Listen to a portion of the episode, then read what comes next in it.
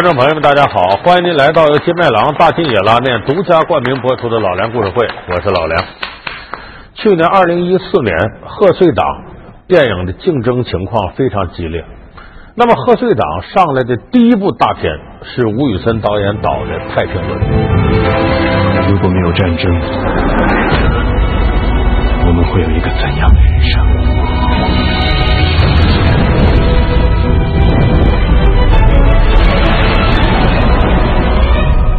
这个太平轮呢，被称为啊东方的泰坦尼克号。很多观众朋友买票进电影院之前呢，以为这又是一场类似于泰坦尼克号沉没一样啊波澜壮阔的灾难片。可是进到电影院呢，看完了电影挺失望。这角儿倒是够，又是这个呃黄晓明啊，又章子怡啊，又宋慧乔啊，很多大腕。千万万个人像蚂蚁一样在地上爬，两个人遇到有多难？但是没有看到想象当中的沉船那个波澜壮阔的场面，惊心动魄的场面。三对主演这爱情故事都铺垫差不多了，才刚刚开始登船。所以就是这个片子，很多人觉得这干嘛呢？这是不说是太平轮沉没吗？东方泰坦尼克号吗？怎么我没有看到这个沉船呢？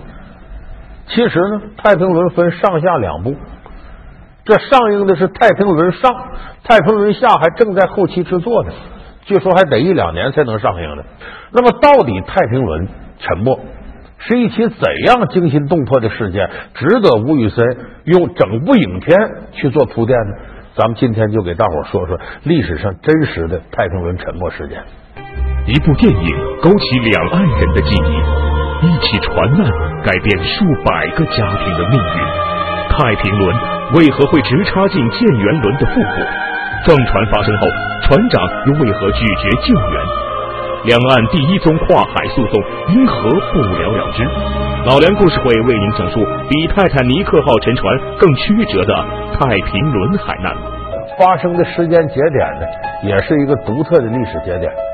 它发生在一九四九年一月二十七号晚上，这一天呢是那一年的农历大年二十九。它是撞船的时候是十二点前，沉没的时候是大年三十刚开始的十二点半，是在这个节点。这个太平轮号呢是当时中联轮船公司的一项民营的。其实是客轮，也是货轮，它掺到一块了。出发点从上海出发到台湾的基隆，是这么一趟航线。那么当时呢，驶离吴淞口之后呢，在午夜时分呢，来到舟山群岛附近的海域，结果和对面过来的一辆叫建元号货轮，上面装的煤炭和木材，成钉子形就顶上了。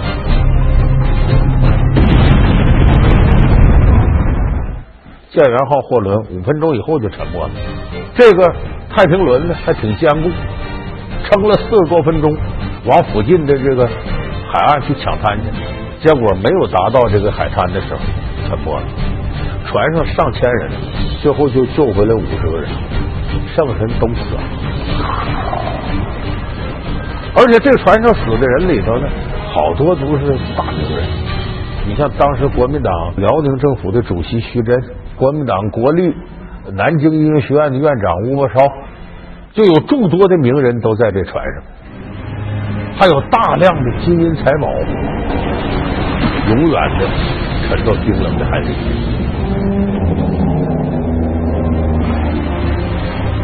说这个事在当时影响之大呀，是超乎我们现代人想象。如果你要单纯从海难的角度来讲呢，其实太平轮。无论是这个轮船的吨位，还是死难的人数，在当时都排不上数。因为就在太平轮沉没之前一个多月，也就是一九四八年十二月初，有一辆另外一辆轮船叫江亚轮号，从这吴淞口驶离的时候，刚一驶离吴淞口，正好赶上国民党的这个空军那飞机呀战败回来。回来，因为如果飞的过程当中呢，上面的炮弹太多，影响飞行速度，就把这弹药弃了。结果这一扔弹药坏了，等于是错误的这个呃往下扔弹药的路线没有算好，啪，把这加罗号硬给炸沉了。当时船上有四千多人，最后死了三千多人，那是人类历史上最大一次海难事故。要照你要按这个数量来看呢，它比太平轮要狠多了。可是它的影响没有太平轮大，为什么呢？这咱得说说太平轮沉没非常独特的历史背景。咱们翻开中学历史课本，很多朋友都知道，一九四八年十一月六号，淮海战役打响，国共两党战争进入到了收尾阶段。因为当时辽沈战役结束之后，马上就展开淮海战役，东北大门已经关上了，东三省这是共产党的了。战争的主要焦点地带，这是在华北一带。然后从四八年十月六号打到四九年一月十号，历时两个月出头。共产党出动六十万军队，国民党出动八十万军队。最后随着杜聿明被抓等等等等一系列重大的战争事件，基本上把国民党在华北这一带的精锐部队差不多就给消灭殆尽。所以这时候经过淮海战役呢，等于长江以北的华北地区和大部分中原地区，事实上都已经解放了。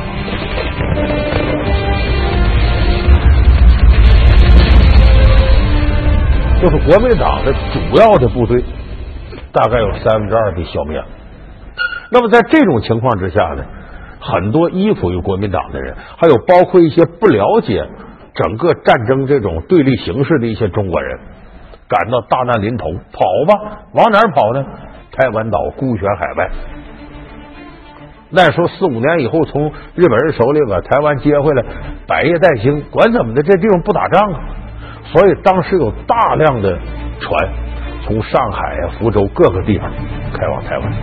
你看，从这个上海吴淞口这儿到这个台湾基隆这个，当时基隆那个货港呢有记录，一天从上海开过船就有五十多艘，就当时是货运非常繁忙。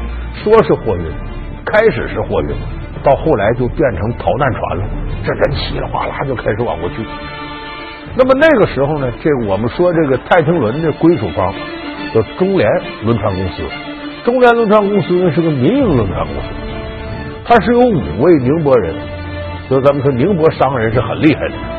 这五位股东呢凑到一块，就发现了这个商机，说这么多人要往这个台湾逃，还要携带大量的物资什么的，这是个商机。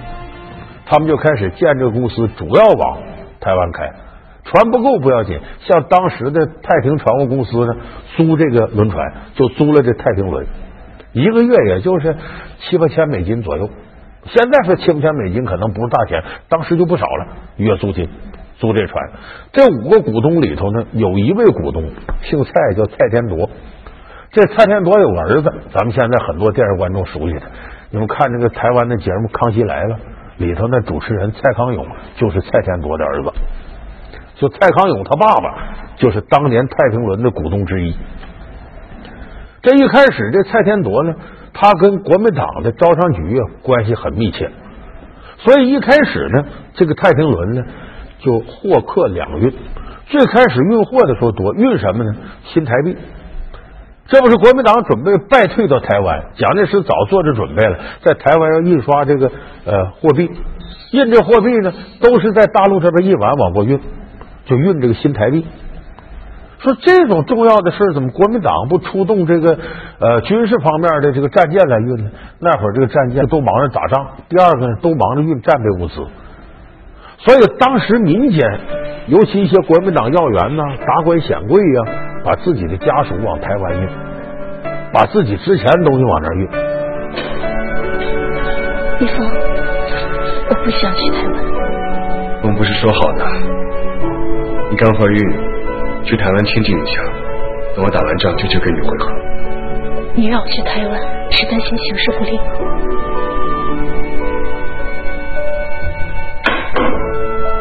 共军在北方已经取得了胜利，南方待失，上海也会跟着乱。我不是没有信心，只是你在安全的地方，我打仗才会安心。在我生命中，如果有什么是我无法承受失去的，那就是你和我们的孩子。就所以说，这个船上物资重要的不用说了，值钱的东西多不用说了，更主要的是这里头这个人呢非富即贵，而且为了能上这船呢，八仙过海各显神通。这个船总共卖票卖了五百零八张，但实际上去有上千人，就很多人没有票，也硬往上挤的。你电影里边那个章子怡演的角色，不就为了能登上这船逃难，不上街头拉客过了去吗？问一下，去台湾的票多少钱一张？你可以看项目表，那么多个数，现在三等舱的船票是五十八万三千四，先提这个。赶紧走，赶紧走。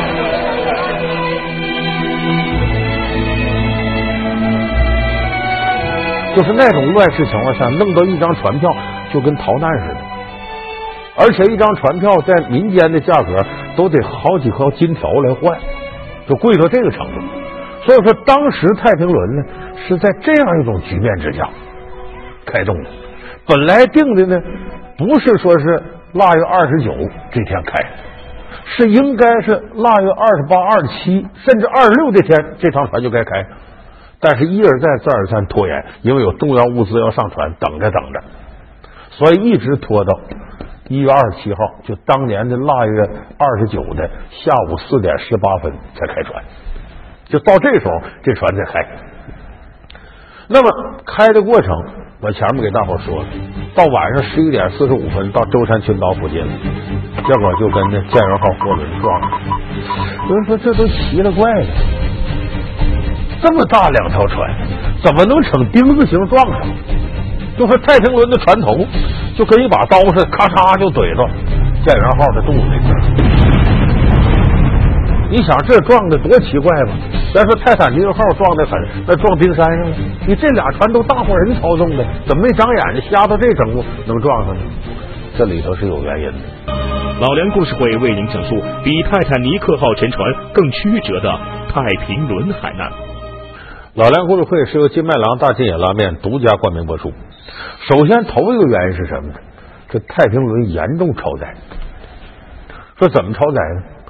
他最后核定的分量啊，就是应该承受的货物的重量和实际重量之间差多差出两倍半去。说船上都什么那么沉呢？有六百吨钢材。你想这六百吨钢材得多压分量吧？还有当时国民党《东南日报》啊。整个要搬到台湾，把印刷器材和那纸张都往过运，这有一百多吨。当时国民党中央银行呢，运了一千多箱重要的文件，也跟着这船过去了。同时呢，他还运了一部分呢，我们说黄金储备和白银储备，这个是历史的谜团，到底有多少钱不知道。反正当时是呢，呃，给四个人扛着一个箱子，抬了三十多箱。到这个岸边往上运，那肯定啊就不是黄金里头也是白银，送上船上的就是严重超载。这船除了严重超载之外呢，他还违背了航行一些规定，超近道还不开那个海上的航运灯。说为什么这样？他一个正常的运输怎么跟做贼似的？因为那个时候啊，国共两党打仗，所以国民党呢对上海吴淞口一带实行宵禁。就到晚上，除了军舰以外，任何的货船不能从这走。时间是什么呢？晚上点是晚上六点钟。那么你看太平轮开的时候是什么时候呢？腊月二十九下午四点十八分，离六点还剩一小时四十二分。就说他在一小时四十二分以里必须得开出乌松口，要不然军舰就拦他，不让你走了。所以这个时候超速、超载。超捷径，然后没有航运灯，在这种情况下，一气儿在不到六点的时候，真就开出乌松口。那么驶离乌松口呢，这天也是该着。平常这个地方呢，有那么几级风浪，这时候是风平浪静，就海平面上那个浪啊，几乎是能够航运过程当中最好的条件。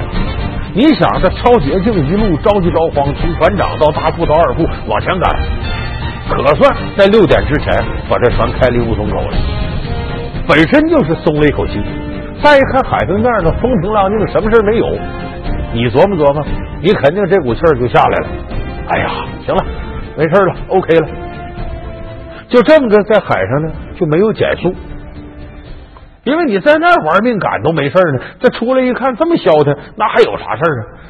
再一个，你别忘有一点，这一天是腊月二十九，第二天就大年三十了。这个船呢，到了台北那边呢，到了台湾呢，也是已经过年了，所以在船上干脆就提前过年了。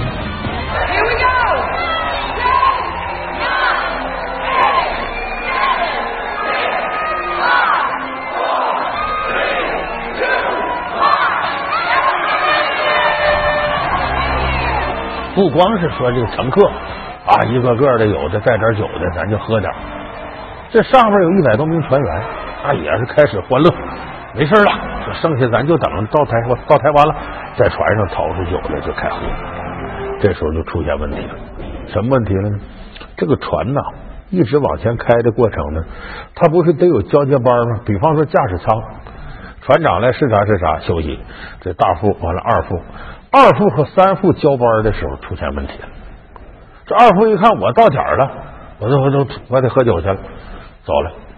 正常的得三副来，这三副到点没来，为啥？他那边正喝着呢，就没来。所以就是二副三副交接这过程当中，驾驶舱这轮船往前开没人儿咱记不记得《泰坦尼克号》电影里头有这个人，也是二副三副呢就大意了。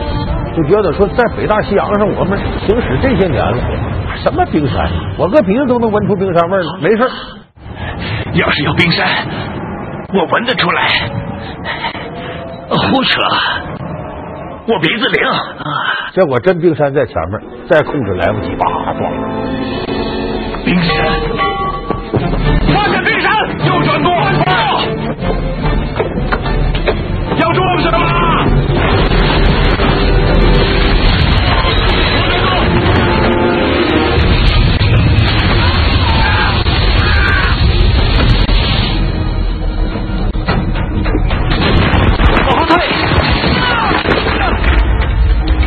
太平轮不是和泰坦尼克号有类似？有人说这个你怎么知道呢？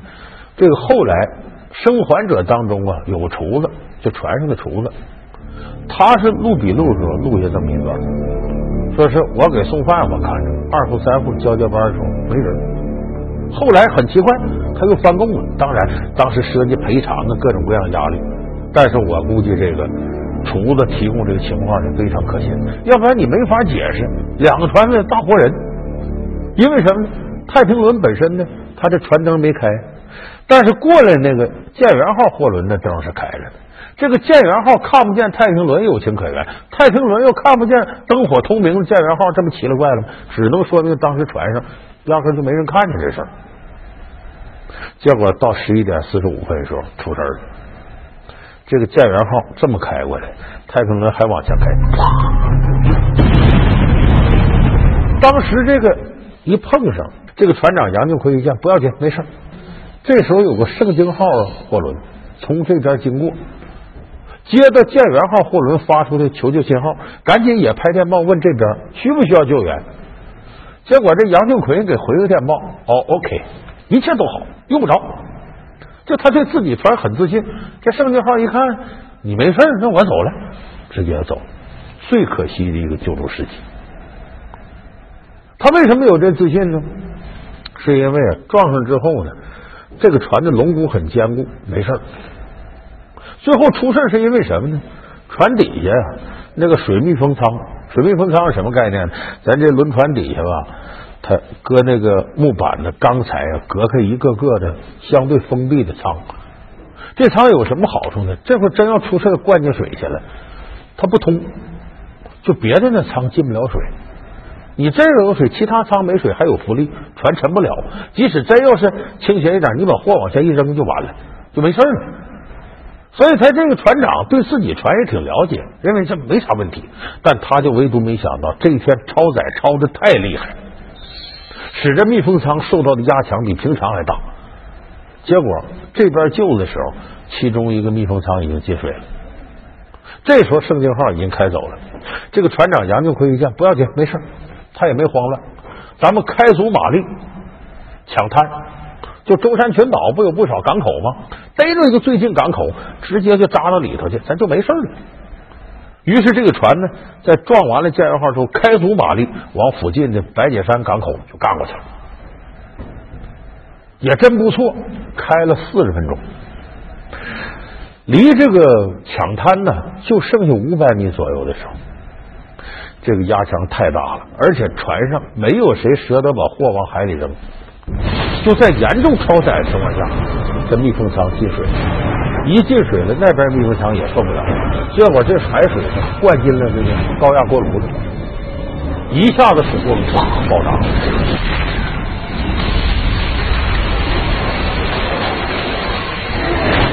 这一炸，船底啊撑不住了。也就是说，离抢滩成功还剩三分钟，这个船在舟山群岛最近的海域先倾斜，然后船上这一千人大呼小叫，海上的惨叫声就连成片了。隔了一个小时之后呢，有个澳大利亚的军舰从那边救起三十六个人，附近的渔民有划船长大的过来看了，因为海上漂不少财物。顺道救人，最后总共是救起来五十个人。